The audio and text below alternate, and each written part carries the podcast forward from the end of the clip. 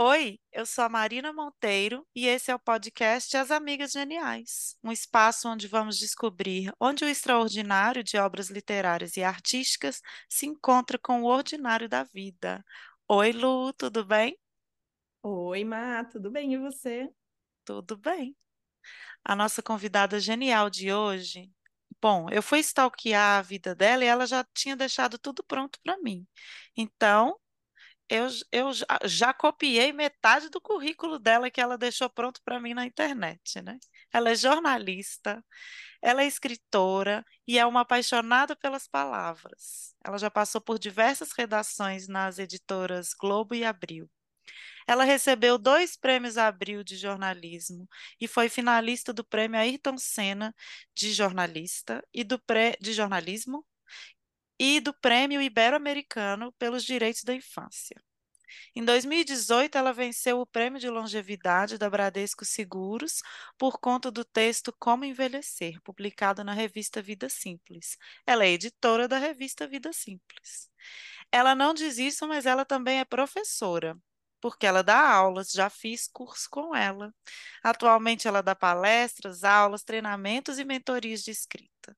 Ela é autora de dois livros, Como se encontrar na escrita e Minha mãe fazia, ambos editados pela editora Rocco.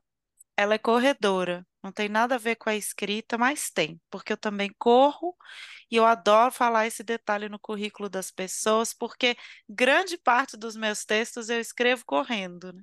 Eles brotam para mim correndo. A nossa convidada genial de hoje é a Ana Holanda. Ei, bem-vinda! Bem-vinda, Ana!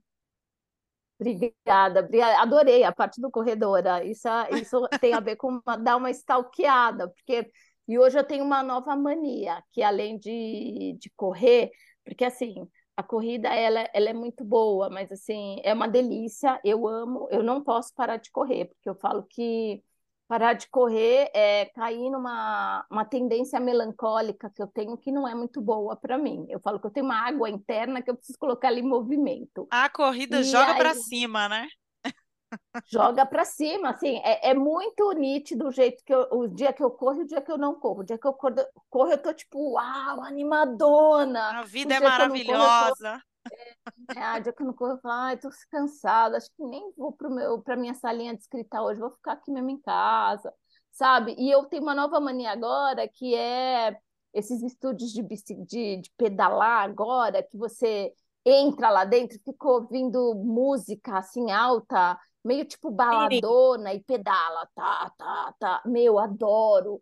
As pessoas às vezes acham que por eu ter uma escrita mais delicada, sensível, elas olham para mim, sei lá, acho que elas pensam que eu faço uma yoga, uma coisa mais tranquila. E eu falo, meu, eu preciso de uma coisa assim que me faça sair molhada, porque é, eu preciso disso para manter o meu equilíbrio emocional. Uma pessoa que é assim, essa, eu me sinto realmente uma poça d'água às vezes, né? Eu, eu preciso pôr em movimento esse troço, senão eu tenho uma tendência muito grande à melancolia, eu tenho consciência disso. E esse movimento faz muito bem para mim, me ajuda muito na escrita, não com os textos prontos que surgem, mas com o benefício emocional que ele me causa. Né? Sim, com certeza, as duas coisas. A corrida é... já fica aí uma dica genial para todo mundo. Corre, é, corre que é bom. Eu corria, é. parei e já acho que eu tenho que voltar agora. E achei que a sua nova mania era uma meditação, uma yoga? Não, não, é balada de bicicleta, ficar numa sala, tipo, com aquela luz piscando, e uma professora falando, e uma música muito alta. Eu vou até protetor de ouvido, porque tem os meus limites, né? E aí é meu, eu saio de lá, eu bebo um litro de água, eu saio molhada, e eu acho isso incrível. Eu saio, opa! Oi, vida, cheguei! Esse suor é revigorante, né? É muito boa essa é. aula de spinning, né? É. E... É, é, é, é um spinning dançante que eles chamam. É que tem um. Sim. Não vou ficar fazendo propaganda, porque afinal a gente não é patrocinado. Aqui não é patrocinado. Isso, né? Se quiserem nos patrocinar, inclusive. Se quiser que cite o nome do estúdio, a gente né, tem, que, tem que patrocinar. É. é isso daí, é isso daí. Ô, Ana, você, você mesma já falou, né, da, que é, as pessoas acham que porque você tem uma escrita afetuosa, você é zen, né? Então, é, você, no, no, no seu currículo que você deixou pronto para mim, você fala assim que o seu curso de escrita criativa e afetuosa costuma ser considerado pelos seus alunos como um divisor de águas. E eu quero te é. contar que para mim foi, porque eu estava numa fase sem escrever nada e fui fazer o seu curso, acho que 2018 ou 2019. E aí foi lá na The School of Life. Também pode patrocinar, ó. E foi nesse curso que nasceu o texto que deu origem ao meu livro que eu estou escrevendo. E é, não só foi importante porque o curso me ajudou a colocar essa escrita para fora, foi a primeira vez que eu escrevi de várias coisas sobre a minha família e sobre a minha vida, e temas que eu achei que eu nunca ia contar para as pessoas, né? Assim, de forma escrita. E além disso, o seu retorno, né? Você leu e você escreveu para mim um, um, um bilhete assim tão tão afetuoso e que me incentivou tanto que quando eu fui entrar no, no curso de pós-graduação da, do Instituto Vera Cruz, eles pediram um texto né, na, na, na seleção e eu falei, não, se eu tenho esse texto aprovado pela Ana Holanda, é esse que vai, né? Eu não vou nem me dar o trabalho de escrever outro, né? Então foi esse texto que me que me impulsionou. Então, eu queria que você falasse um pouco, né, para as nossas milhares de ouvintes sobre a sua escrita criativa e afetuosa, é, sobre, sobre essa ideia, né, que você trouxe, né, você que criou esse conceito de escrita afetuosa. Então, o que é isso e como funciona essa divisão de águas na vida dos seus alunos? É, eu acho muito bonito, né? E, e, é, é muito legal assim ouvir que você fez o curso em 2018, a Lu que também está aqui, ela também fez o curso, eu não lembro em que ano, mas é, é e eu recebo assim um retorno muito bonito até hoje, né? De tanto de pessoas, porque vocês tiveram, acho que hoje é um privilégio quase poder fazer um curso presencial, porque com a chegada do online, eu tenho dado cada vez mais cursos online ao vivo, né? Mas ainda online, que é essa esse retorno que eu fazia, que eu ainda faço nos meus cursos presenciais de um dia, eu sentava com a pessoa, e eu falava olho sobre olho. o texto dela, olho no olho, e é uma coisa muito bonita, porque eu percebo ali é, a tensão do outro, e tem muita gente que tem é, um material muito bom, chega para mim com um texto já muito bom. Eu tenho, passa por tudo, né? Tem gente, eu falo que as pessoas, elas estão em momentos diferentes da sua caminhada na escrita. E tem gente que está iniciando e eu, e eu falo isso para ela. Eu falo, ó, seu texto ele ainda precisa de um pouco mais de maturidade. Você está num ponto in, inicial, né? Porque não é sobre saber escrever. Porque saber escrever, se a gente pensar na escrita desse é, do ponto de vista mais escrever, todo, as pessoas sabem escrever, né? A, Claro que tem gente que não é alfabetizada, mas elas sabem contar uma história ainda assim, oral. Uhum. E isso é uma forma de comunicação e quando você conta uma história, né, os contadores de histórias têm uma função também muito importante, bonita, e que tem um valor enorme. Só que a escrita ela, ela é colocada muitas vezes nesse lugar muito técnico, muito duro, muito cheio de regras. E o que eu percebi ao longo da minha vida é que o que, o que encontra o outro, né? Aquela escrita que encontra, aquela escrita que o outro tenha um sentimento do tipo, caramba, parece que esse texto está conversando comigo, ou que, eu, que ele é, o que está escrito aqui é algo que eu estava precisando ouvir, ou aquilo me transformou, ou aquilo modificou, ou eu terminei de ler, e eu percebi que aquilo fez diferença na minha vida. E eu acho que o que a gente quer de verdade é fazer diferença na vida dos outros, né? Mesmo eu, eu, eu, eu gosto de ter esperança nisso, né? E é, isso só acontece quando existe algum tipo de entrega ali. Entrega, não entrega de quem você é também. Você não encontra o outro quando você também não se mostra um pouco. E esse se mostrar não é necessariamente na primeira pessoa, mas é o seu envolvimento. E a coisa mais doida, mais maluca que acontece na escrita é porque a gente é ensinado desde muito cedo a ser uma ausência na nossa escrita. Só que a escrita de encontro com outro, seja lá o que você for trabalhar, né, seja na literatura, seja no seu trabalho no dia a dia, seja nos projetos que você escreve, nos relatórios que você escreve, enquanto você escreve um texto duro, você não está encontrando ninguém. Aliás, você não está convencendo ninguém a nada, né? O que é mais desesperador. Você só está perdendo tempo fazendo aquilo.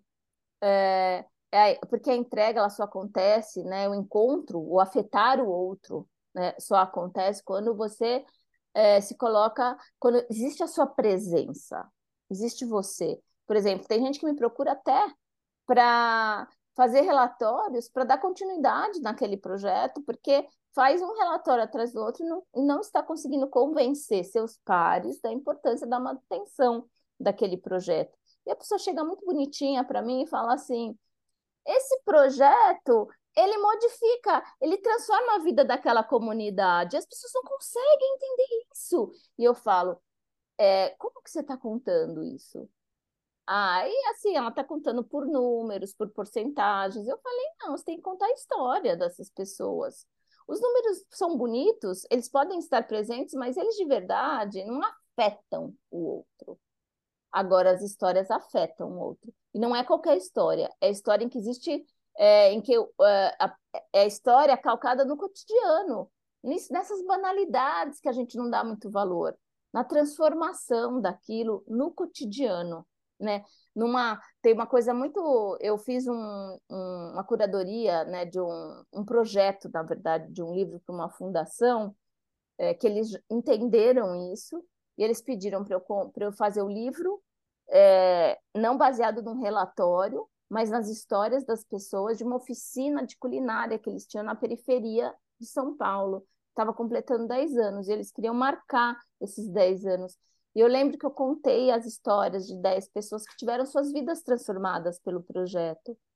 E aí é uma, uma frase é, era assim que é, ela contava a história, essa mulher contava a história que ela aprendeu a fazer bolos nessa oficina e que hoje ela arcava com uma parte importante da renda da casa, ela que não era nada no sentido, não era nada, é horrível, porque é como se o trabalho doméstico fosse nada. Isso não é verdade. Tem um custo e um custo muito alto, né? Que se fosse remunerar. Mas eu estou falando, quero que as pessoas entendam que eu estou falando do olhar das pessoas do entorno. Uhum. Ela não contribuía para aquela família, né? Financeiramente. Dinheiro, uhum. financeiramente. E aí ela aprendeu a fazer bolos, ela passou a vender esses bolos, e aí um dia a filha dela virou para ela e falou assim: "Mãe, quando eu crescer eu quero ser igual a você, quero fazer bolos, quero fazer doces, né?" E aí ela e ela se emocionava ao falar isso, porque antes ela não era motivo de admiração da filha, mas ela passou a ser. E essa história mostra uma transformação, uma transformação de uma pessoa que se via como nada e a partir do que ela aprendeu numa oficina de culinária, ela passou a ser tudo. Ela passou a ter força, a ter, é, ela passou a ser vista de uma forma diferente pelas pessoas do entorno e pela aquela pessoa que mais interessava para ela, que era a filha dela. Então, contar as histórias tem uma importância muito grande e as pessoas não percebem isso, é a presença. Então, eu acho que uma coisa muito bonita e que eu devolvo para as pessoas, e por isso que é um divisor de águas na vida dela, porque elas retomam um lugar de onde elas nunca deveriam ter saído, que é a escrita delas. Sim. Foi isso que aconteceu comigo. Porque eu escrevia, assim, crônicas, né? É, falava de mim, mas o, a barra pesada que eu contei da minha vida no meu livro, eu não escrevia. E eu achava que nunca ia escrever. E foi você que me deu essa confiança, assim, essa, essa coragem. Sou muito grata por isso. Porque ah, que o que eu conto no meu livro é melhor do que qualquer outra coisa que eu já escrevi. É, mas você sabe que é muito interessante, é, porque quando a gente vai olhar para é, processo de escrita de, de grandes autores. Tem uma, um livro que eu gosto muito, que eu faço maior propaganda dele, ele é incrível, e eu acho que ele é da Companhia das Letras, mas ele foi editado é, por aquele pro, é, pela pela aquele pela aquela assinatura de livros. Ai, eu falei que eu tag. tô ruim de memória, né? Oh. Pela tag. Isso, pela tag. Ótimo, bora então, patrocinar. Que é um livro do, do, de, um, de um jornalista brasileiro que mora em Portugal. Ele chama Ricardo Viel e ele tem um livro chamado Sobre a Ficção, em que ele. E esse livro, como ele foi editado pela tag, ele não tá. Nem, mesmo na tag você não encontra mais ele à venda, porque às vezes eles têm alguns livros que eles editam que estão ali. Foi uma parceria da TAG com a Companhia das Letras. Você só encontra em sebo. Então, busque na estante eu acho virtual. Que eu tenho esse livro.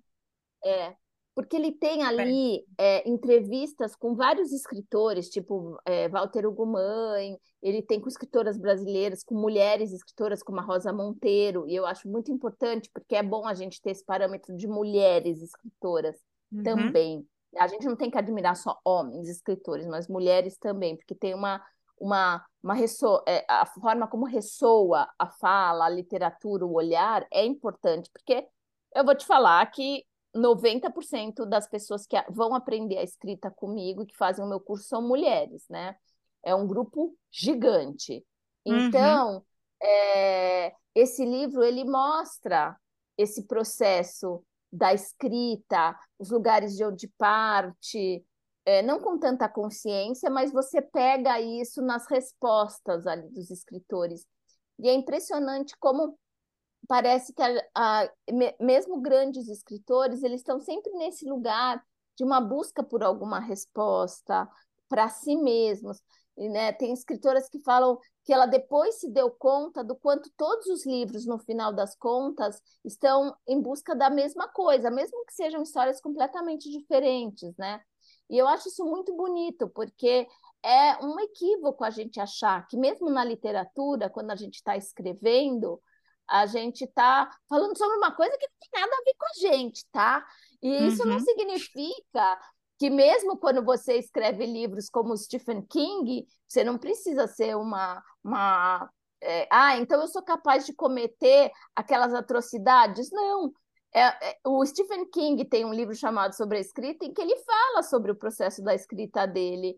E é muito interessante porque isso tem a ver, sim, com memórias, com histórias, e que a partir daí ele tem o, o lugar de criação dele. Mas não é, não é de um lugar, sim, do nada, entendeu? E é muito uhum. importante as pessoas perceberem a, a, terem consciência da presença delas e da presença do seu olhar na criação, da sua história na criação, né, das suas memórias no processo de criação. Então, tem, tem, não é impossível você é, ser ausente, é impossível você dizer que você é a, a, é a neutralidade. Não tem neutralidade, não tem, não tem.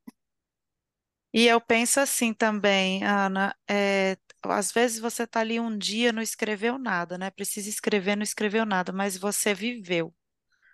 E essa vida é a escrita, né? Você, se você está presente na sua vida, no seu dia, você está escrevendo, porque tudo vai virando material, vai, vai virando material de escrita, né?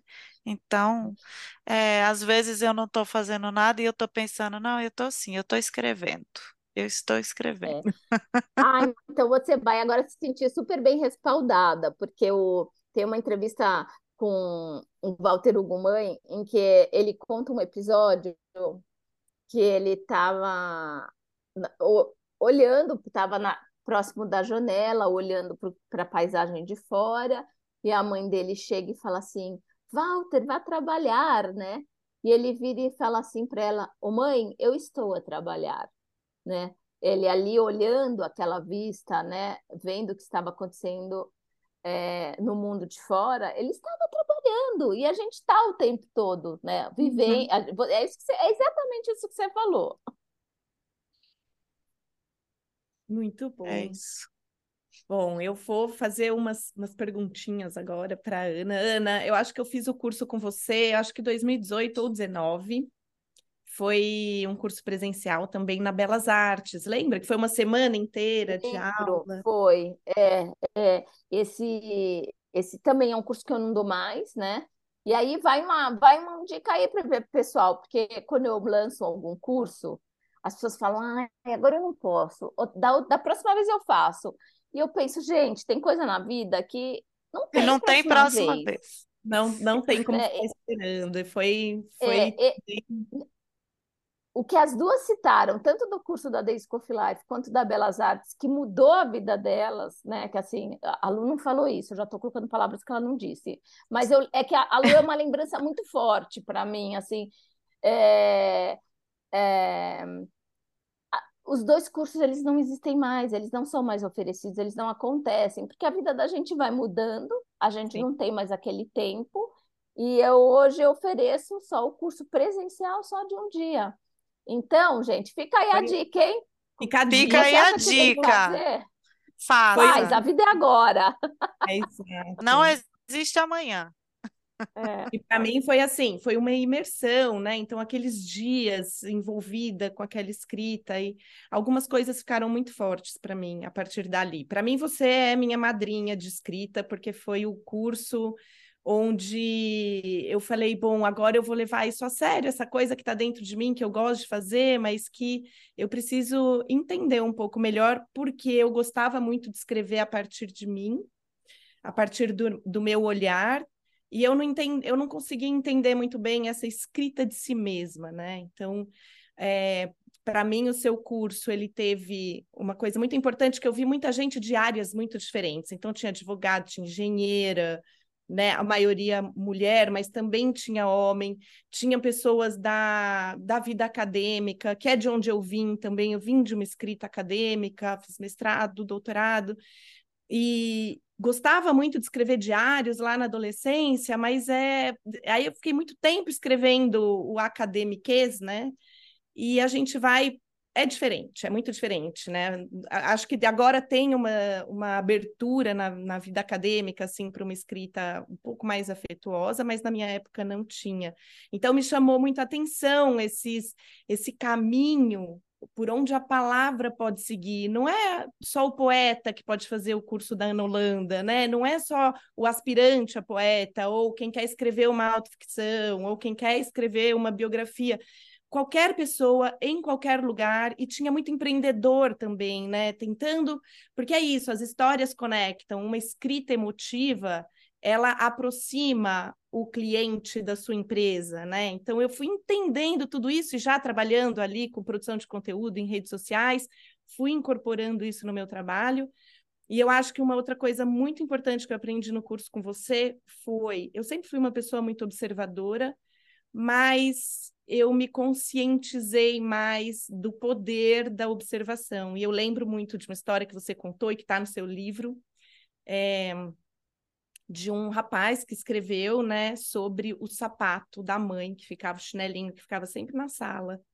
Né? E ele brigava com ela, pegava no pé dela ali, poxa, você sempre deixa esse chinelo aqui na sala, tal e como isso fez falta o dia que ela faleceu e aquele chinelo não estava mais ali na sala. Então, ali naquele momento, primeiro, eu aprendi que a gente não critica esse tipo de coisa, a gente observa Aprecia. e a gente, se torna, a gente se torna mais tolerante com o costume do outro.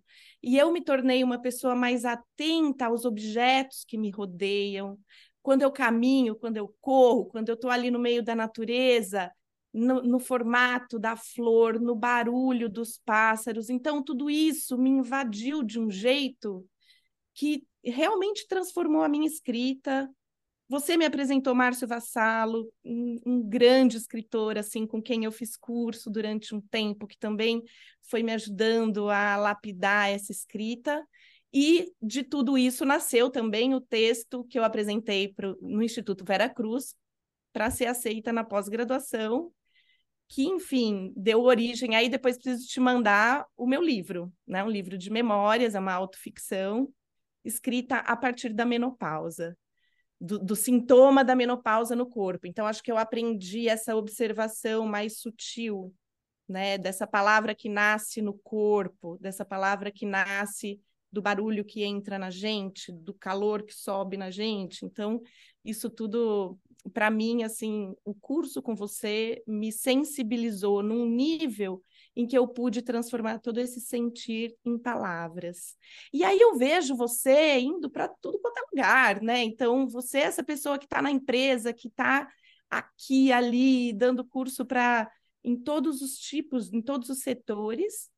E agora, recentemente, eu estou retomando a minha profissão ali de pesquisadora, eu trabalhei na Natura, uma área de bem-estar, comecei a fazer produção de conteúdo para uma casa de fragrâncias, fui fazer um curso de marketing olfativo e acabei me inscrevendo no curso de avaliadora olfativa. E descubro que quem é a professora?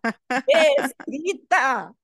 Ou seja, sou sua aluna de novo, estou muito feliz. E a minha pergunta, finalmente, é: Ana, você a, você leva a palavra para todos os lugares, e assim agora você está ali com a paralela, num curso de formação de avaliadores olfativos, onde essa escrita afetuosa vai para dentro das empresas, vai para dentro é, das marcas do, de pequenos e grandes empreendedores e eu queria que você contasse um pouquinho como que foi esse encontro com a Paralela, como que como que essas coisas surgem, como, como que você se sente levando a palavra assim para lugares tão é, diversos, inimagináveis até às vezes. Conta um pouquinho.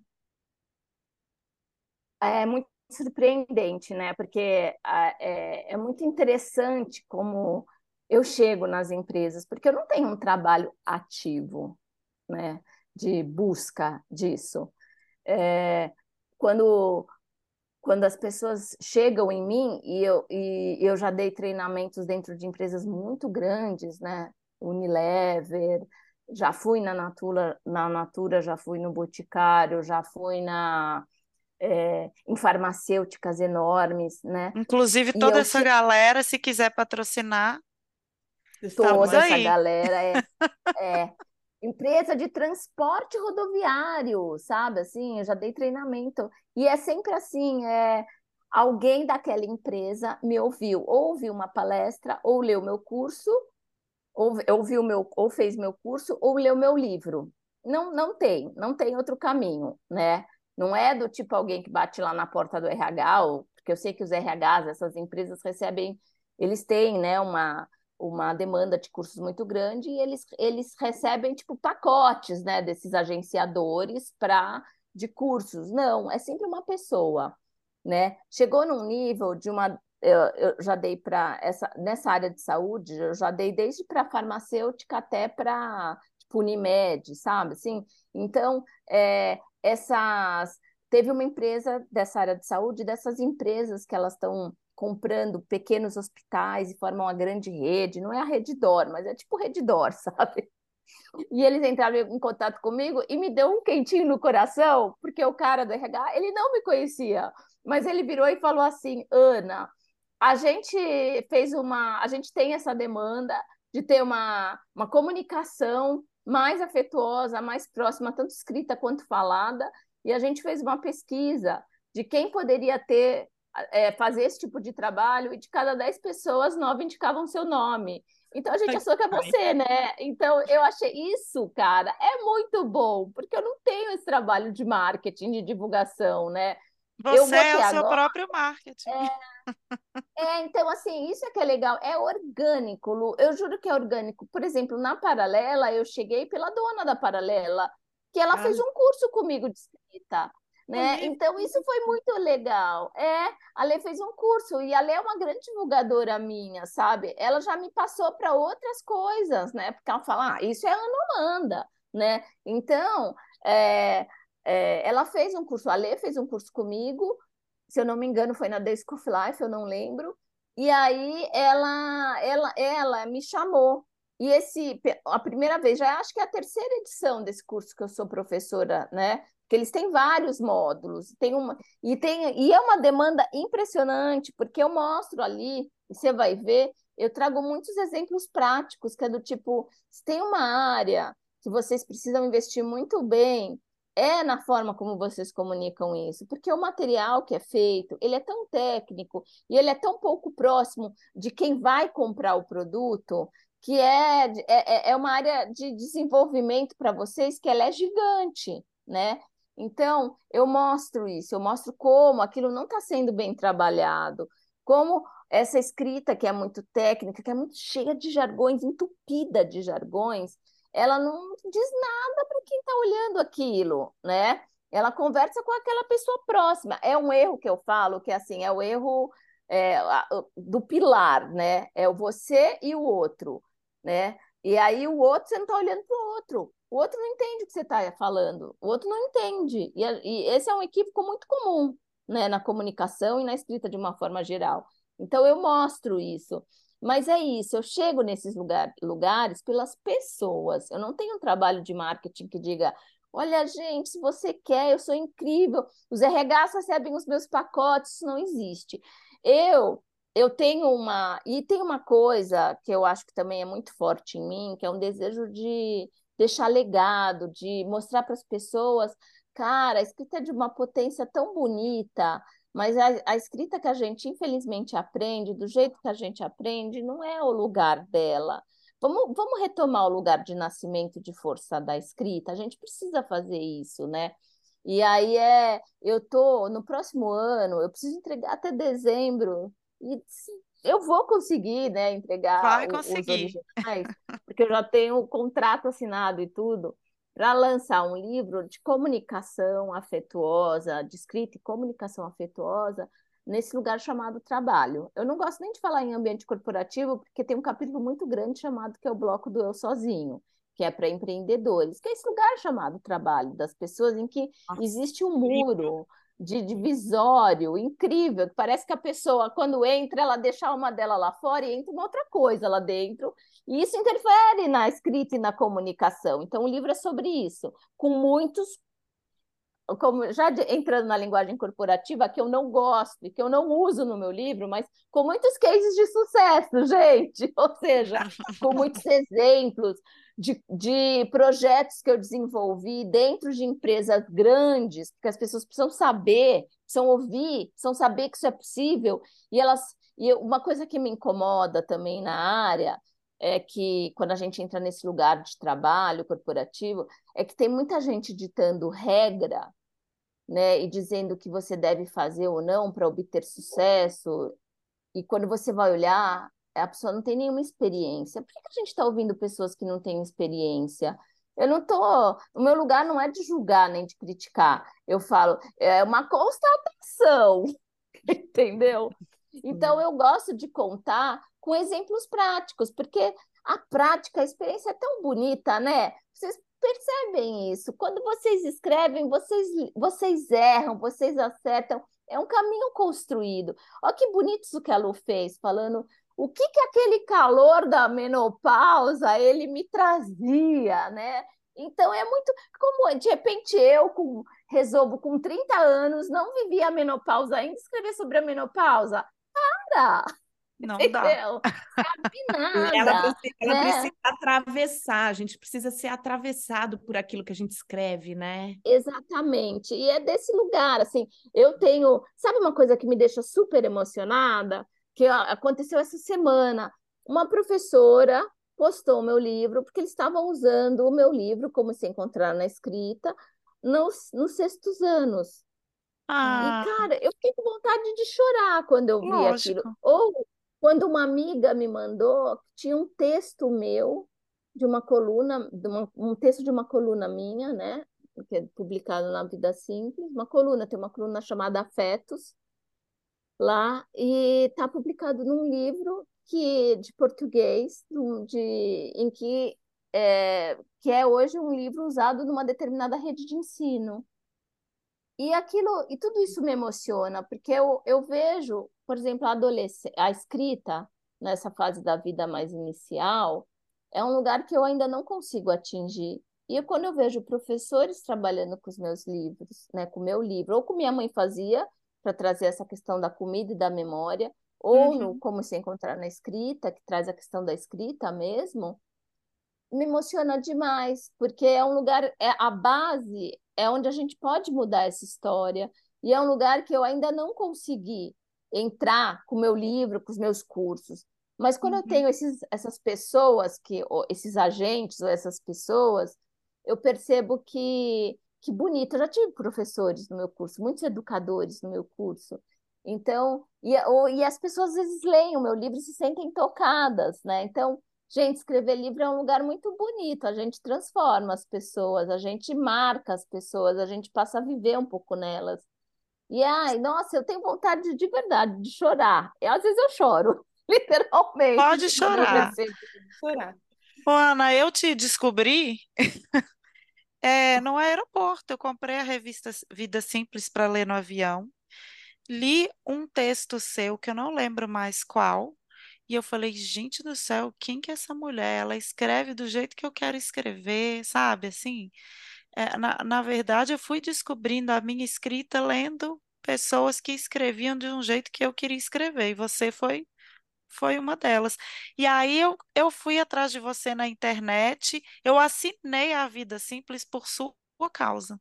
Também. Eu assinei a Vida Simples para eu te ler, assim, ter você comigo sem, com certeza que vai, aquilo vai acontecer, e fui te seguindo até que você ofereceu o curso e eu fui fazer o curso. Foi na base do stalkeamento e perseguição mesmo. É, é isso, sabe? Tem gente que às vezes vira para mim e fala: você devia ser, você devia ter, tá num lugar em que as pessoas te vendessem para eu falo assim, ai, cara, eu não sei, sabe? Eu gosto muito dessa coisa orgânica, porque eu acho que quando a gente vira um lugar de venda mesmo, que alguém citou, uma pessoa realmente, que ela falou assim, nossa, ela está fazendo uma palestra atrás da outra empresa. E eu falei, mas não é isso que eu quero. Se eu, fazer, se eu fizer uma palestra, um treinamento traz outra empresa, eu não tenho, vou ter tempo para os meus filhos, eu não vou ter tempo para os meus cachorros, eu não vou ter tempo para os meus pais, eu não vou ter tempo para o meu namorado e eu não vou ter tempo para mim mesma. Aí acabou anulando. Eu não e quero, aí acabou eu não quero a escrita. me esvaziar. É. Acabou escrito, eu não quero me esvaziar nesse, nesse lugar de excesso. Eu preciso ganhar, ganhar, ganhar, porque isso também é sobre, é sobre ganhos financeiros, né? E eu tenho, eu, eu, eu tenho muito claro, e eu, isso é uma coisa que eu digo para todo mundo: pensa em qual é o teu limite. Em, antes de qualquer coisa, a, a, não sei se, o quanto a Lu entrou nessa coisa de produzir conteúdo, essa área do marketing, do marketing, marketing digital ela é sugadora de alma, porque as pessoas ficam querendo fazer dígitos e quando toda vez eu gente eu compro o curso, tá? Eu compro o curso de marketing digital porque eu preciso conhecer, mas eu entendi uma coisa muito importante para mim. Eu faço com o meu olhar, porque aquilo suga a tua alma e você começa a acreditar que só, é só, a vida é só sobre fazer dígitos. Uhum. E a uhum. vida não é sobre fazer dígitos, né? Então, é, eu acho isso é que é muito Ana, importante. Até ia falar é. sobre isso, porque existe é, uma expectativa né, dentro das, das empresas e do, do quanto que você consegue alavancar a marca através do digital e tudo mais. Uh, e às vezes o que eu percebo é que esse excesso ele faz a gente perder a essência. Então, vez ou outra, eu percebo que eu tô. Eu falo, cadê a Luciana? cadê a Luciana aqui no meio dessa marca, no meio dessa voz? E aí eu perco um pouco a inspiração. E até ontem eu fiz um texto, que era um texto de um, um perfume que vai ser lançado, enfim. E aí eu falei, gente, eu vou escrever esse texto como a Luciana, não como a empresa X, né? Tirando os jargões, tirando botei o perfume ali, a voz na floresta e fiz um negócio assim, fiz um texto que eu falei, ai, essa sou eu, né? Essa é a minha essência, é assim que eu escrevo. E aí mandei para a menina do marketing, ela falou: "Olha, eu eu não consigo avaliar esse texto não. Assim, eu só consigo achar que está muito lindo isso, muito poético. Então é um é um outro lugar que a gente né, consegue entrar ali dentro da casa da pessoa através daquele vidrinho com aquela com, as, com aquelas palavras que são surpreendentes, que são diferentes. Então, acho que produzir conteúdo é muito perigoso, porque a gente pode perder a nossa alma. Nossa alma pode ficar vagando ali. Você fala, meu Deus, mas agora quem sou eu aqui no meio dessa, dessa casa, dessa outra, né, dessa outra marca? Que eu não gosto de ter muitas também. Eu trabalho com duas, três marcas no máximo. Mas é. Eu tenho que estar tá sempre voltando ali, perguntando: peraí, cadê minha essência mesmo? Peraí, como que eu escreveria isso mesmo se eu não tivesse que é, é, mostrar nada para ninguém, se eu não tivesse que agradar ninguém, se eu tivesse só que pensar nessas, nessas palavras e em quem está lendo. Então, eu tiro toda a interferência do meio e aí fica tão legal. Nossa, Lu, isso que você falou é tão essencial essa volta para o eixo, assim, isso interfere muito na escrita. É, é exatamente isso que você está falando. Interfere na escrita, interfere na vida. Então, eu uhum. estabeleço meus, uns limites, assim, que a gente ser sugado, gente, é um, é assim, é um piscar de olhos, sabe, assim, para um lugar, e quando a gente vê, a gente está... É sobre, o, é sobre a casa, é sobre o carro, é sobre as viagens. Não, cara, pelo amor de Deus. Assim, uma coisa que está sendo muito que eu acho que tá, é uma experiência que está sendo ao mesmo tempo dolorosa e ao mesmo tempo muito rica e, e nesse sentido muito bonita para mim, é estar tá acompanhando de uma forma muito próxima o envelhecimento dos meus pais. Porque os dois já eu passaram também. dos 80. Aliás, meu pai está bem pertinho dos 90, ele está com 87 anos. E, é, gente, parece. Quando a gente acompanha um bebê, todo mês não faz diferença, ou todo ano, uma criança de um ano é completamente diferente de uma criança de três anos, completamente, uhum. sabe? Assim, é outra, tem muito mais aquisição, muito mais, né, é, interação tal. E a gente parece que a gente vai retomando esse lugar, só que de um lugar oposto. Minha mãe tá com 81 e meu pai tá com 87. É uma diferença tão gritante, sabe, assim, do tempo, porque é, vai fazendo do, do que vai perdendo na memória, uhum. na, nas habilidades né, cognitivas, é, motoras, né, no andar, no ouvir. é o caminho inverso, né? É o caminho inverso. E parece que é uma retomada tão forte, assim, é, presente para o meu pai não faz a menor diferença. E eu me peguei no aniversário dele sem saber o que dá para ele.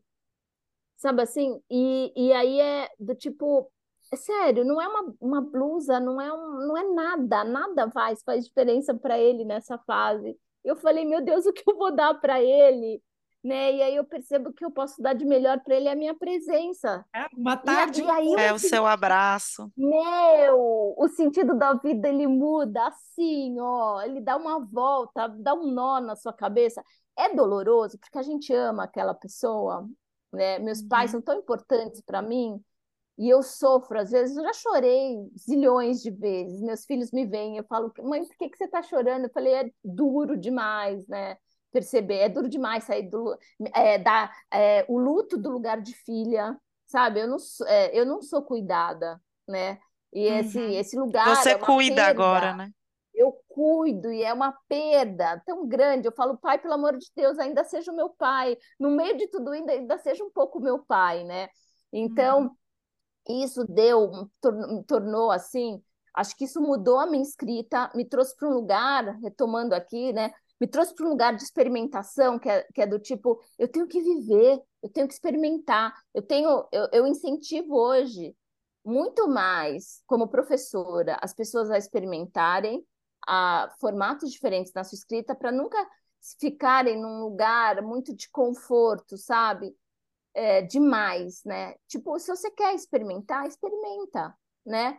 E eu acho que isso, na pessoa Ana, isso também foi, é, foi um tsunami de me trazer para valores importantes, né? Então, quando eu vejo essas pessoas muito focadas só em dígitos, para mim se torna muito agressivo, sabe? É um lugar agressivo.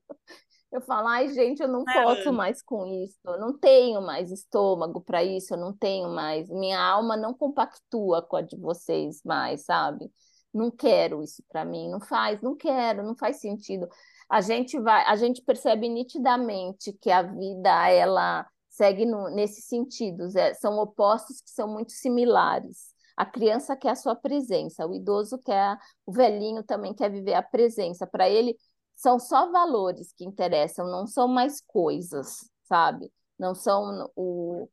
É, e aí isso, isso mexe, mexeu muito comigo, né? E ainda mexe. Eu estou escrevendo sobre isso. É muito. É, é íntimo, é, eu, é um arquivo no meu computador, é um arquivo no, no, meu Google Drive que chama Cartas sobre o Envelhecer, e eu escrevo cartas sobre essa minha dor, sabe? Sobre esse, uhum. sobre a minha dor, sobre a minha vivência, cartas para minha mãe, cartas para o meu pai, cartas para mim mesma. E acho que é, nossa, é, tem, às vezes eu deixo escapar, né?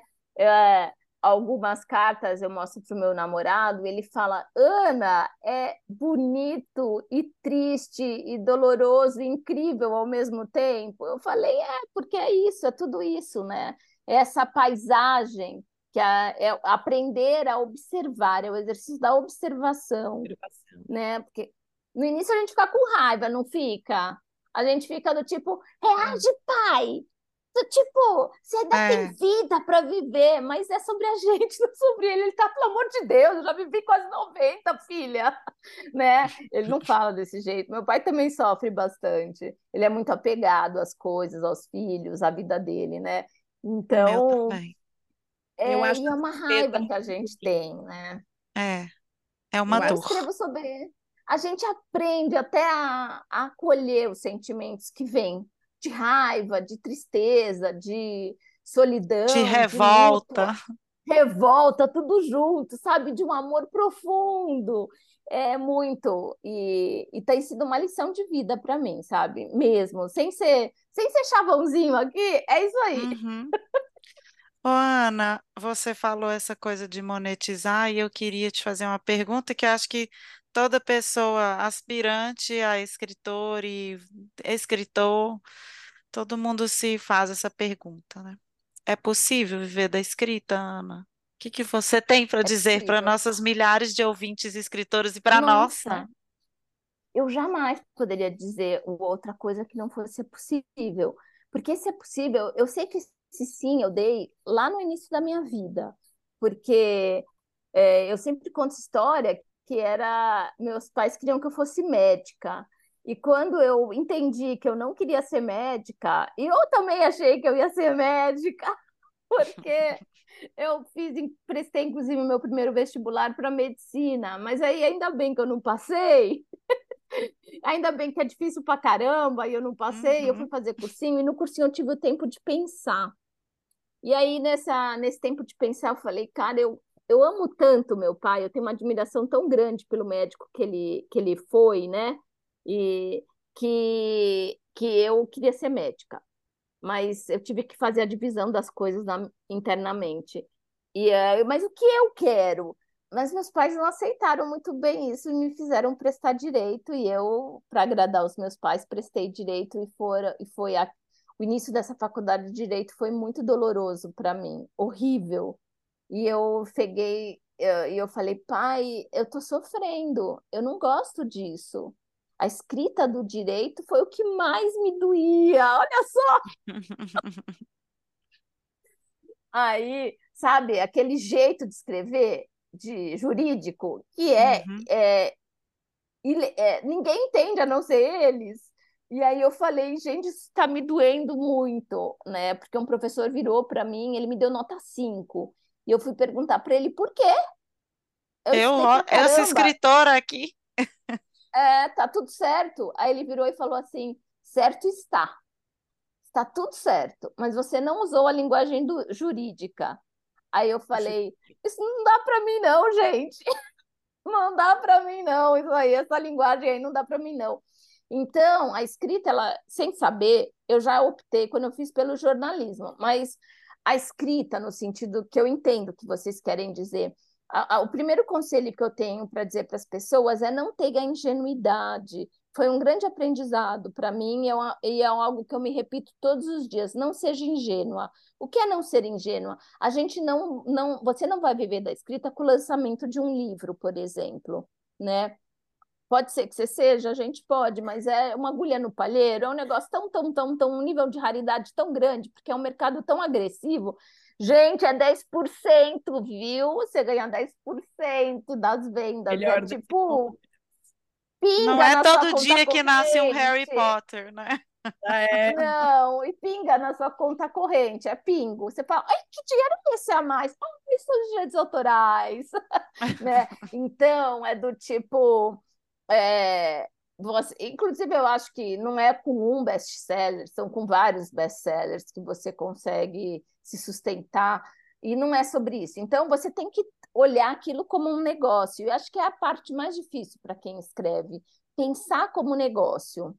Uhum. Porque a gente pensa de um lado que isso é arte, e é arte, mas até o artista também precisa pensar como um negócio. E aí você entra numa área muito difícil para quem para quem é um sonhador. E eu sou uma sonhadora, né?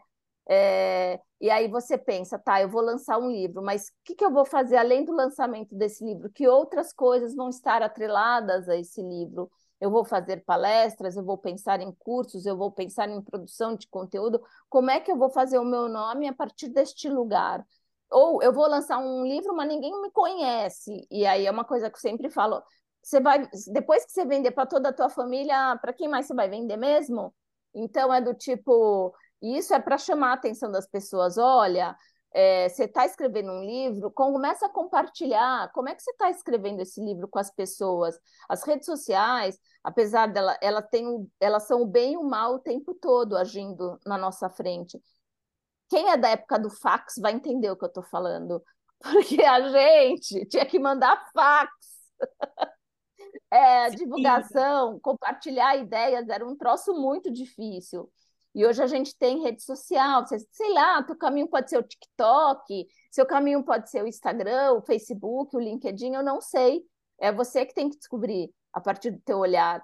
Mas é com, começa a contar essa história, começa a fazer um nome, porque daí as pessoas você vai conseguir novos leitores a partir desse lugar, né? Então é não entrar com ingenuidade, né? Eu dou um curso, por exemplo, de newsletter para que as pessoas façam com que elas sejam lidas por uma newsletter, que também é um caminho. Gente, sem ingenuidade na newsletter. Por que, que você está fazendo a newsletter?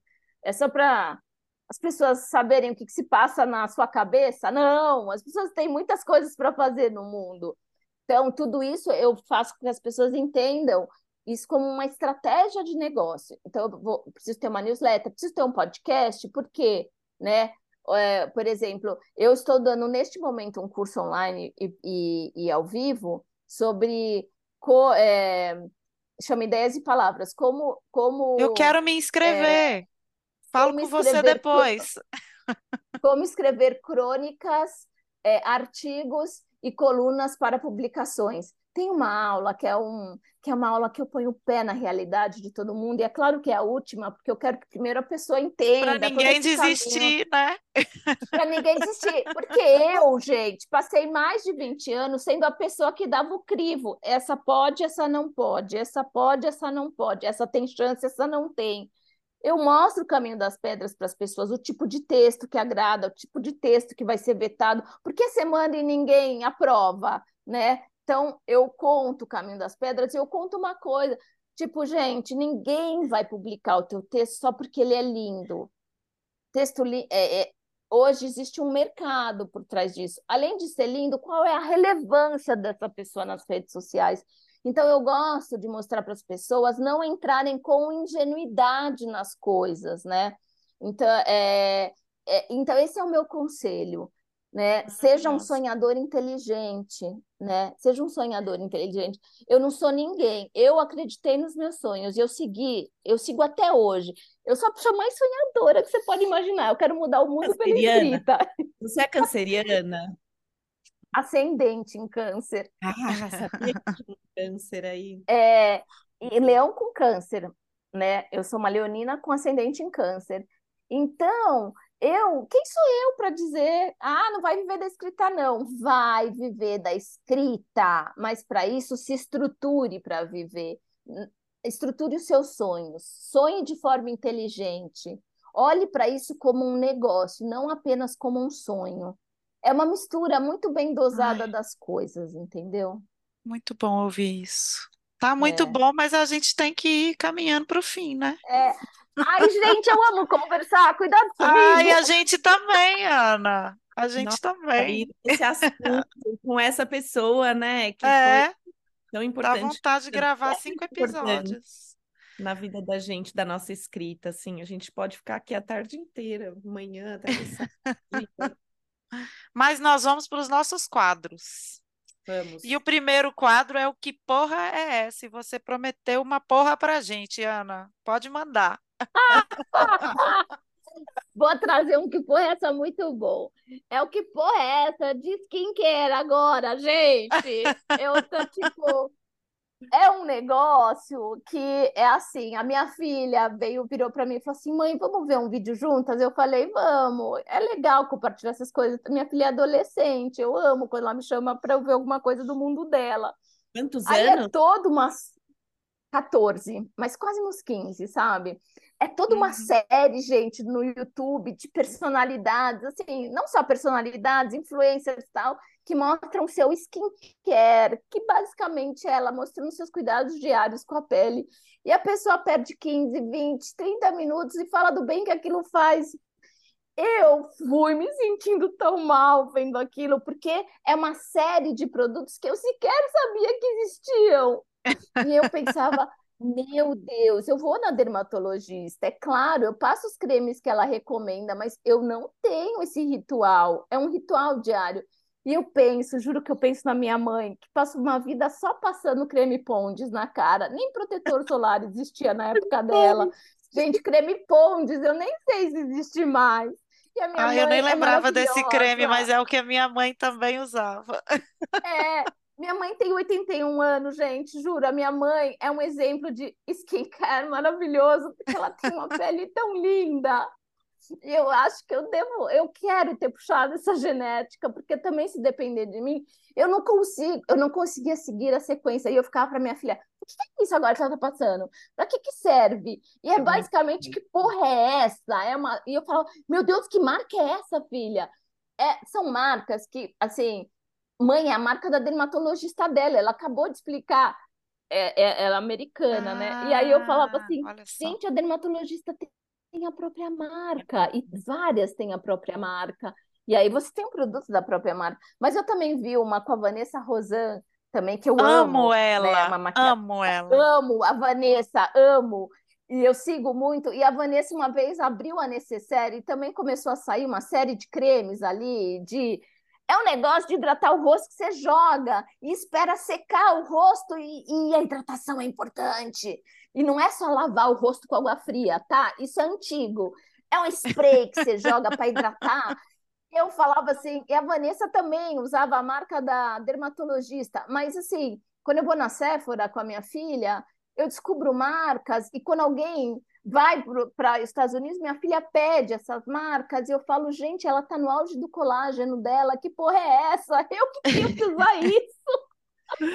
O meu pai também eu- tem 82 anos e a, a pele dele maravilhosa. E o que que ele usa a vida inteira? Água e sabonete Lux. E ele fala: é isso, Para, gente, né? é isso, é beber água e lavar com sabonete É isso. Lux. Acabou. Ó, eu vou, Meu eu vou pai é mais raiz. Meu pai usa. Meu pai é mais raiz. Meu pai, meu pai tem uma pele muito oleosa. Ele tem rosácea, todas essas coisas. Mas meu pai não parece ter 87, gente. Na boa. Eu quero. Eu, essa genética tem que ser muito boa. Meu pai usa água. Eu vou agora arrasar. Com sabão de coco. eu Ai, ia eu ia falar falar isso, eu de ia falar coco. mais raiz ainda, é usar sabão de sabão de coco. coco. Meu pai. Será que isso era normal? Sim, Ai, gente, meu pai é. lavava o cabelo com sabão de coco, porque ele tira toda a oleosidade. É. Meu pai nunca usou shampoo. Meu pai nunca usou O meu shampoo. pai Alô, também. O meu pai é no mulher Lux. O meu pai é a base do Lux, da cabeça aos pés. Na cabeça. Gente, para! Ana, mas que a pra... gente acha que tem que usar uma sequência de seis produtos e custa É. uma fortuna? Eu acho que eu vou investir no Lux um tempo para ver o que que acontece. Ó, e para complementar, para complementar esse que porra é essa, esses dias minha sobrinha Lívia, de 10 anos, eu falei que uma amiga vai viajar tal, ela falou: "Ai, será que ela pode trazer um creme para mim que tem 10 anos, que tem ácido hialurônico?" Eu falei: Oi. E aí ela me manda o creminho, assim, ah, é esse, tia, esse creminho. E depois tem um glow também, não sei o que lá, de uma marca Drunk Elephant. Aí eu falei, gente... Pode patrocinar também, ó. Também pode. Poxa vida, assim, da onde que ela descobriu essa marca? Que, é né? A gente aí no meio do mercado da beleza, da perfumaria, acaba conhecendo. É uma marca super cara. Eu falei, de onde você conhece? Super. É o evento TikTok, né? Elas passam ali, elas conhecem tudo, elas sabem todas as marcas, são super antenadas aos 10 anos, preocupadas com colágeno e colocar ácido hialurônico. Ácido hialurônico aos 10 anos de idade, gente, que porra é Mas, essa? É caro porque tem ácido hialurônico. Eu falei, ah. Não dá, gente. Essa marca aí que você citou, que eu nem sei falar o nome, ela tem embalagens lindas, tá? Porque a minha filha já me mostrou também. As embalagens são lindas, é... é um marketing incrível. Mas olha, gente, que porra é essa? Porque quando você vê, você tá achando que você precisa ter sete, oito, dez passos de skincare todos os dias para ter uma pele linda. E eu fico, Ana, para com isso, você não vai gastar essa fortuna nisso, é uma passagem aérea, para. É isso. e outra coisa, e esse tempo? Quem tem? Aí você tem, são sete passos tenho. de skincare, são três exercícios físicos, não adianta mais só correr, tem que correr, fazer ah, musculação é? e yoga, tem a meditação. Que, que horas que. Uai, e aí? Como é que vive? E você não sabe nada. Faz parte do que skincare, uns exercícios que você fica olhando assim com a boca. Ex... Com a, a yoga facial. olho. Yoga facial. A pedrinha. Tem as pedrinhas, alguns é, negócios assim, é olhinho com pedrinha. Gente Gelada, gelada, tem que ser gelada. Isso eu já aprendi. Tem que pôr na Às vezes eu vejo o rolinho na geladeira, eu falo, filha, que porra é essa? Mãe, é pro meu skincare. Eu Ai, gente, eu, eu, eu confesso que eu gosto, assim, da a Duda. Eu tenho uma de 17, minha filha de 17, e ela fala: Mãe, agora boa noite, que eu ainda preciso fazer meu skincare antes de dormir. Eu só quero deitar e dormir, filha. Eu só pego meu olhinho vegetal lá, jogo umas gotinhas de olhinho essencial e tch, é o que eu uso. Eu não uso nem um creme é. desse, nada, não uso nada. É. Rosa mosqueta, rosa mosqueta. É. Ia. Ela é da turma do Pondes, hein, gente? Ela eu é, sou ela muito é da, turma do luxo, sabão de coco. Fico contando e aí ela, genética. É...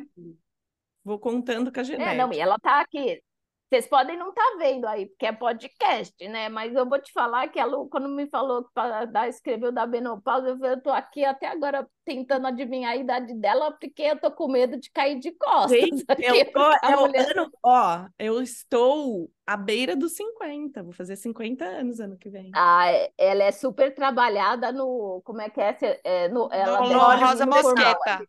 Rosa Mosqueta. Rosa Mosqueta qualquer olhinho vegetal, eu pingo minhas gotinhas de óleos essenciais e mando ver. É o que eu uso de verdade. E protetor solar, que eu uso todo dia. É, eu tenho uma dermatologista incrível, porque ela não fica me enfiando produto muito caro, não. Eu falo, meu Deus, mas isso é muito caro, SkinCeuticals. Eu falo, um negócio dele é 500, 600 reais, né? Aí eu falo assim, meu, você já mandou. Ela falou, mana, mas isso é impressionante, porque eu tenho aquelas manchas, né, de gravidez até hoje no rosto, né? E aí ela fala assim: não, então, ó, Ana, é, sabe, se você não puder fazer nada naquele dia, só não esquece o protetor solar. E eu lembro daquele poema recitado, sei lá o que é, do Bial. Ah, use, use wear sunscreen. Use, o prote... é, use protetor é, solar. Use o protetor solar. Ficou na moda. É, ficou super. Foi um discurso, Bom, uma formatura. É, Foi, isso que mesmo. ele no final falava assim: use o protetor solar. E aí eu falei assim: é isso, gente. No fundo, use o protetor solar. Eu falo para minha filha até hoje, filha, pode usar o que você quiser, só não esquece do protetor solar. Bom, vamos para o nosso próximo quadro, gente. Genialidade de Jirico. Ana, tem uma para gente? É que é, é a genialidade de Jirico é quando eu tinha eram os meus cortes de cabelo de quando eu era adolescente, é que é, é, era mullet. Era Era, década era de corte. 80, né? Chitãozinho Era década de 80. Chitãozinho Chororó, não queria citar, mas é para as pessoas visualizarem, era isso. Cortava o cabelo com uma franjinha. Você podia ter o cabelo. Isso era muito ruim para quem. é, Hoje meu cabelo está bem mais liso do que ele era, porque o cabelo. Gente, é verdade, eles mudam depois da gravidez. E aí é, é, o meu ficou mais cabelo liso. O meu enrolado. cabelo, meu cabelo era mais cacheado, era mais Passei por ondulado. isso. Bonito, uma ondulação bonita. Mas é um cabelo que não combina com franja nem com mullet. Esse foi o meu Eu sofrimento. queria. Carrego com você. Eu. Mas eu vou te falar que naquele momento eu me sentia o máximo, tá? Eu me sentia uma. E aí Eu eu olho aquelas fotos junto com aquela calça que é santropeito, né? Que era tipo a semi-bag, que era tipo acima do umbigo Lá na e eu costela. olhar lá na costela e semi-bag, gente, ninguém merece, é tipo um saco. Quando voltou essa moda recentemente, eu falei, pelo amor de Deus, as pessoas não aprenderam com os anos 80. Depois a gente olha isso e se acha horroroso. Então, é, naquele momento eu me sentia incrível. Era a minha adolescência e a minha autoestima estava lá embaixo, e aquele corte de cabelo, aquela, semi-bag me fizeram sentir o máximo. E- Mas eu olho hoje e falo que bom que naquele momento eu me achei o máximo, porque estava horrível isso aqui, não combinava. Eu, Ficava um negócio, um cabelo cacheado com mullet e franja, mas não é, gente, não era uma franja qualquer, não era só uma franja, era uma franja que ia até repicada. costeleta, costeleta, costeleta. Eu Horrível. olho essas fotos e penso, meu Deus do céu, não tinha uma mãe, uma tia, alguém para me orientar. E eu que nessa época, eu tinha meus 17, tinha esse cabelo aí que a Ana tá falando, eu fiz um ensaio de fotos para Elos, que era um concurso da tinha um concurso da Elos lá na época. Nossa, E eu vejo ela essas foi fotos longe. hoje. Outro dia a. Duda viu, ela falou: "Mãe". Eu falei: "Gente, como que a minha mãe não me falou?" É Não vai, filha, não Não vai. tem uma tia, uma mãe para Não, orientar, Não tava tinha, largada nesse mundo. vida. Minha mãe me largou mas ali no é, concurso da época. mas era. Ah, eu tenho uma procurando aqui no meu, no meu celular, que eu tinha uma foto dessa minha no meu celular, de mim e de uma amiga, mas não tô achando. Fica para eu tenho próxima. uma, eu tenho uma época, né? tem- Eu tenho uma amiga que ela tem cabelo cacheado, né, tal. Porque hoje, gente, é maravilhoso a rede social em relação a isso, porque tem essa coisa de não alisar, de assumir os cachos. Tem E tem produtos, né, produtos, Ana? Na nossa época não tinha. produtos. A gente não tinha uma orientação sobre produtos. A gente é Eu da época do passava Neutróxido do creme gelatina. Eu Creme passava rins, gelatina Que incolor, é, gente. que é tira, ótimo e é. usa-se hoje. Bastante gelatina. Gelatina? Não, eu passava É. gelatina, meu cabelo ficava duro. Ah, Aí mas tinha que ele fica. passar a mão assim para depois Mas soltar. os produtos de cabelo cacheado tem a fase, tem um que é, ah, você tem que passar a finalização com esse porque ele tem gelatina. Então, assim, talvez ele tenha uma dosagem certa da É, gelatina. não, eu fazia um pó, um, sa um sachê no copo, jogava no cabelo depois do banho, assim, escorria, a- penteava, duro. amassava com a um toalha e ó, partiu escola. Sabe que eu uso, eu tua uso escolhe. Pra, eu uso para cacho, ferve um pouquinho uma colher de linhaça, coa e fica um gelzinho. É um gel que trata, hidrata o cabelo, que é linhaça, né? Ah, esse eu já ouvi Olha, falar minha- muitas vezes. e deixa um brilho e tudo definidinho. Então também tem uns truques era aí. a fase do. Vocês lembram do creme coquetel de frutas que ele vinha em Opa! camadas de cores? Aham, É, tinha um cheiro. Eu A minha achava aquilo tão mãe, chique. ela. é, Minha mãe achava lindo Bigodinho. Mãe falar, Google. Bigodinho, Eu fiz gente. E bigodinho, ela gente. fazia. Você, fe... Você dormia com o bigodinho? Gente, por que fazer a gente dormir com aquele negócio? Eu Doía nunca demais fiz, graças a. Deus. É. Aí, quando gente, soltava, eu ficava parecendo um poodle. Um Pois é. poodle. Tudo Ou a assim, pra Maísa, sabe? Assim, assim, Aham. um poodle, um poodle. E a minha mãe falava, tá lindo. Para ajudar, puxava com uma fivelinha feita de tecido pela minha mãe, claro, coberta de tecido, forrada de tecido. E lá ia eu nos eventos comemorativos, tipo uma festa, uma, um batizado, uma primeira comunhão, eu toda trabalhada no bigodinho, no bigodinho. com as minhas, com as minhas fivelas personalizadas. Lembra do frisê? É, uma prancha que fazia frisê? Nossa! A gente era feliz olha que caramba com esses cabelos, não. tá? Só, a gente era. É. A gente era bem feliz. Eu não era, não, mas o maior gente... trauma da minha adolescência era o meu cabelo. Puxa. É, não, não. Só, depois eu. Todas as minhas amigas tinham cabelo liso, só eu tinha cabelo enrolado, até não, eu encontrar eu amigas de cabelo enrolado. Aí me chamava de Maria Bethânia, de Gal Costa, e eu, e eu me sentia ofendida que eu era adolescente. Nossa, hoje, se eu fosse né? um pouquinho mais, se fosse hoje, eu ia me sentir super elogiado. Quem é. me dera ter aqueles cabelos. Pois é.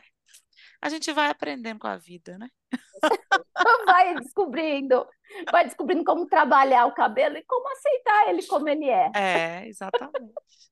Bom, e o nosso último quadro é Dica Genial. É, Ana, você falou do, sobre a escrita do Stephen King, sobre a ficção do Ricardo Viel. Tem mais alguma dica genial para gente? Tem, eh, quer dizer, eu lembrei de um livro agora de escrita, porque eu adoro, porque eu acho esses livros, eu sou apaixonada, eu sou uma pessoa enlouquecida de verdade por entender o processo de escrita das pessoas. Tem um livro que eu também. Tem dois livros que eu não posso citá-los porque eu ainda não li. E eu não, eu não, eu não vou indicar coisas que eu não li, entendeu? Vai que é ruim. Uhum. Mas eu, em breve, talvez eu tenha mais indicações. É, mas eu, o livro Escrever da Marguerite Duras é muito eu ia lindo. Falar, esse muito é bonito. maravilhoso, maravilhoso. Muito bom. Ele é muito bom porque ela fala e ela é muito visceral, ela fala da escrita como esse ato solitário, sabe? Ela compara com a casa, com a casa mesmo, com a casa que ela mora. E é, é muito é, é um livro muito bonito sobre o ato de escrever. E eu acho que a gente é, é legal a gente encontrar algo que ressoa, né? Isso que ressoa na gente, né? Então são livros que você caramba, outras pessoas pensam como eu, né? Outras pessoas sentem como eu. Ah, e... esse, esse encontro é muito maravilhoso. É... Traz a escrita é esse lugar de estranhamento, como a gente aprende uma escrita muito técnica, muito cheia de regras, muito dura, a gente acha que esse lugar que a gente, que a escrita habita na gente, é um é, é, não é não é não, ela deve manter aquilo em segredo porque não está certo aquilo e aí quando você percebe que outras pessoas sentem da mesma forma ressoa em você isso te dá liberdade para perceber que você uhum. pode escrever então eu acho muito bonito ai lindo mesmo Lu tem alguma dica eu tenho. Eu Roubei acabei... a dica dela. É. ah, vocês podem ler meu livro chama Pequenas Mortezinhas, Memórias de uma Mulher Viva.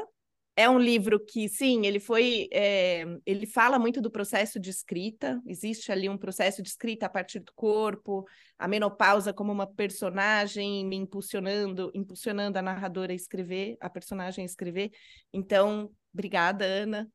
É, eu também já falei desse livro aqui em outro podcast, mas eu vou voltar com ele, porque eu acho que a escrita de diários é uma, é uma escrita que eu acho que ela é de uma autodescoberta muito rica, de um autoconhecimento muito importante na vida, especialmente da mulher. Então, eu vou falar de novo do Caderno Proibido, da Alba de Céspedes, que é uma mulher que escreve e a partir da escrita em um caderno proibido que ela esconde em vários lugares, essa mulher ela passa a existir, ela vai se autoconhecendo e ela vai também uh, conseguindo olhar de uma forma mais aprofundada as pessoas que rodeiam ela, a vida dela, enfim, é um, um livro maravilhoso. E já que a gente falou da paralela, escola olfativa, falamos de produtos de beleza, de perfumaria, eu vou deixar um livro que eu estou lendo que chama Diário de um Perfumista, que é de Maravilhoso. Um... Gente, é lindo, é lindo. É lindo, não é? É do Jean-Claude Helena, uh, um, um dos principais criadores de fragrâncias da França, e ele conta ali o dia a dia dele. Eu sou apaixonada por diários, é uma forma da gente entrar ali dentro da alma, do dia, da, dos detalhes, desses pormenores da vida das pessoas, eu gosto muito. Então, vou deixar a indicação dele. Eu tô Gente, aqui eu... já entrando na Amazon. Amazon já comprando. Do Cadernos Proibidos, porque esse do, que ela falou, do Diário é maravilhoso. Tem um trecho, gente, lindo demais, que ele tá travadaço ali, e aí a, ele vai com a mulher, é uma coisa tão linda, né? Ele do tipo tá na França, aí ele vai para não sei onde, ah, um dia de carro, tal, aí vão ali de carro para outro país, e aí ele entra, vai numa feira e ele sente o cheiro da fruta, e fala, ah, é isso que eu precisava. É muito sensorial, e, é, e esse lugar exato. do nascimento da ideia, né? Muito bonito. É lindo. É, já entrei quero... aqui, já no caderno proibido da Alba de Céspedes, né? Esse? E depois eu vou te mandar uhum. o meu, tá? Ele é digital. Quero, quero. Quanto? Eu estou concorrendo ao prêmio Kindle, então eu não posso fazer a publicação é, física ainda. Então, Ai, que vamos esperar. Vamos torcer. É, eu quero dar uma dica de um livro que chegou de forma bem inusitada. Eu sou super fã do Killian Murphy. É Murphy mesmo? É, né? Que fez o, o é, Peaky Blinders. Uhum. Tem, um, tem um amor bandido por ele. e eu, eu assisti uma propaganda que ele fez para, não sei se era carro, o que que era. E, é, e nessa propaganda eles conversam com ele, pegam, pedem dicas de livro e ele deu a dica desse livro, eu fui ler. Chama Shy, de um escritor inglês que chama Max Porter, que eu nunca tinha ouvido falar. Esse escritor é bem famoso lá na, na Inglaterra. E esse livro fala de um adolescente, um adolescente bem é, conflituoso, assim, vivendo uma crise, né, de adolescência bem forte, é, com sexo, drogas e a vida adolescente. Então, mostra essa, essa, essa questão da saúde mental dos adolescentes mesmo. E, mas só que ele é escrito de uma forma tão assim subversiva, entre aspas, né? Porque é, é, é aquele escritor que não coloca ponto final, que, hum. que coloca as falas é, os diálogos assim é, corridos no texto. Então, eu gosto dessa escrita. E ele faz isso de uma forma tão brilhante, assim, é um livro que você tem que ler com muita atenção e, e, é um livro que ele vem, ele passa dentro de você. Ele, é, ele é um, para mim, ele teve o efeito de um trem, assim, sabe? Quando um, é um, um trem que te invade, uma, uma, uma, uma, coisa frenética que não para e, e como se você estivesse dentro da cabeça desse adolescente. E tem a, o momento que o adolescente está dentro da cabeça dele, o, o momento que ele está sendo visto de fora. Então, assim, muito, muito maravilhoso. Gostei muito. Eu não sei se tem tradução para o português, agora que eu me toquei disso, eu li em inglês, mas já fica aí a dica, alguma editora quiser traduzir os livros do Max Porter, vale a pena, se já não tiver traduzido, né? Que estou desinformada nesse assunto. Então, gente, Ana, é isso. Se nossos milhares de ouvintes quiserem entrar em contato com você, te stalkear, falar com você, fala para elas onde, onde que elas te encontram. Uma, um lugar bem fácil assim de me encontrar é no, no Instagram Ana Holanda Oficial. Inclusive porque eu sou o tipo de pessoa que sou eu, eu mesma, que responde direct e que comenta nas postagens e que, e que responde no direct. É uma coisa que eu faço e eu acho muito, não é divertido, eu acho tão bonitinho quando as pessoas escrevem assim para mim. Eu não sei se esse meu comentário vai chegar até a, a Ana ou alguém da equipe dela. Eu falei, que equipe? Eu, é o pessoal cria uma fantasia, né, de, de, de, é. de, uma equipe gigante, milhões de funcionários. É, mas, mas eu entendo, porque eu mesma já escrevi, eu, eu me coloco no lugar do outro o tempo todo. Quando eu leio um livro e aquilo me marca, ou eu, eu ouço uma entrevista num podcast, eu sou muito consumidora de podcast, né? E o cara, eu quero falar com essa pessoa. Eu não sei vocês, mas eu já quero ser amiga dela, né? Eu, eu quero falar com essa pessoa. E aí eu vou lá, pá, pá, no Instagram, mando uma mensagem. E, meu, nunca responde. Me dá um vazio no peito tão grande, sabe? E aí, quando a pessoa responde, meu coração se tipo, o Ricardo Viel foi um que eu, do tipo, eu até tremia para mandar. Ah, que ridícula! Eu Quando me assim respondem assim... também, eu dou print. Eu dou print e mando é. para as minhas irmãs. É, eu, ele me respondeu para falar, porque eu escrevi para ele para dizer o quanto eu gostava do livro dele, do quanto eu achava incrível que ele tenha tido aquela ideia e do quanto eu indicava para os meus alunos, né? E aí ele me escreveu, me agradeceu, foi super gentil, assim.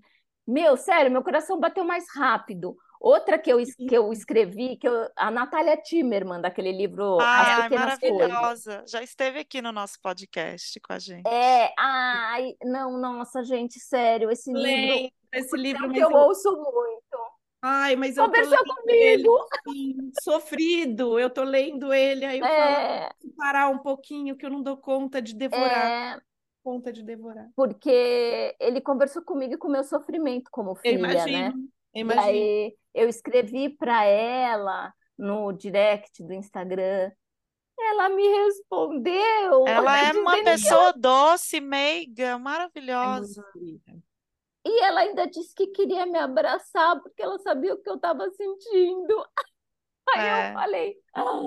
mas quando não responde, dá um vazio muito grande. Tudo isso é para dizer, gente, que eu respondo. Então pode me escrever pelo direct do Instagram.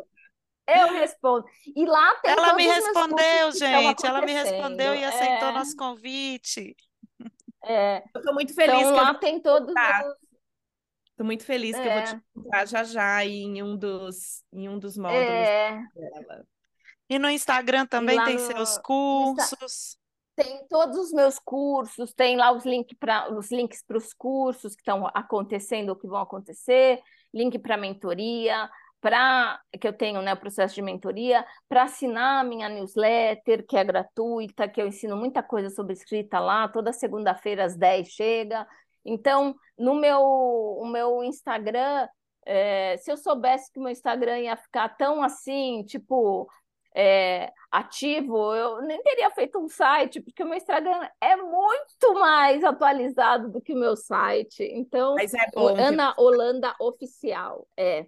Eu tenho o site, mas vai no Instagram, Ana Holanda no Oficial, eu respondo tudo por ali, tá bom? Tá Maravilhosa, jóia. Ana, muito obrigada. obrigada. Foi um prazer ter você aqui. Foi uma alegria. Ai, gente, eu amei, eu amei de verdade. Eu estava super ansiosa por essa conversa, assim, meio com medo dessas perguntas, sabe? Mas eu adorei. Aí já chegou com duas ex e alunas, ex-alunas e super fãs. É, e super fãs. Ah, que bom, que bom, gente. Adorei. Obrigada, viu? Então, esse foi mais um episódio do podcast As Amigas Geniais. O roteiro é meu, que conta com a colaboração da Carolina Menezes, da Luciana Lopes, da Carolina Delboni. A ilustração é da Bruna Barros. O projeto gráfico e edição de som e de imagens são da Luciana Lopes. Se você gostou da gente, quer entrar em contrato, quer convidar para coisas, quer patrocinar, quer enviar livros, é só mandar um e-mail para asamigasgeniais@gmail.com ou uma mensagem no Instagram As Amigas Geniais. Beijo, tchau. Beijo, tchau. Beijo.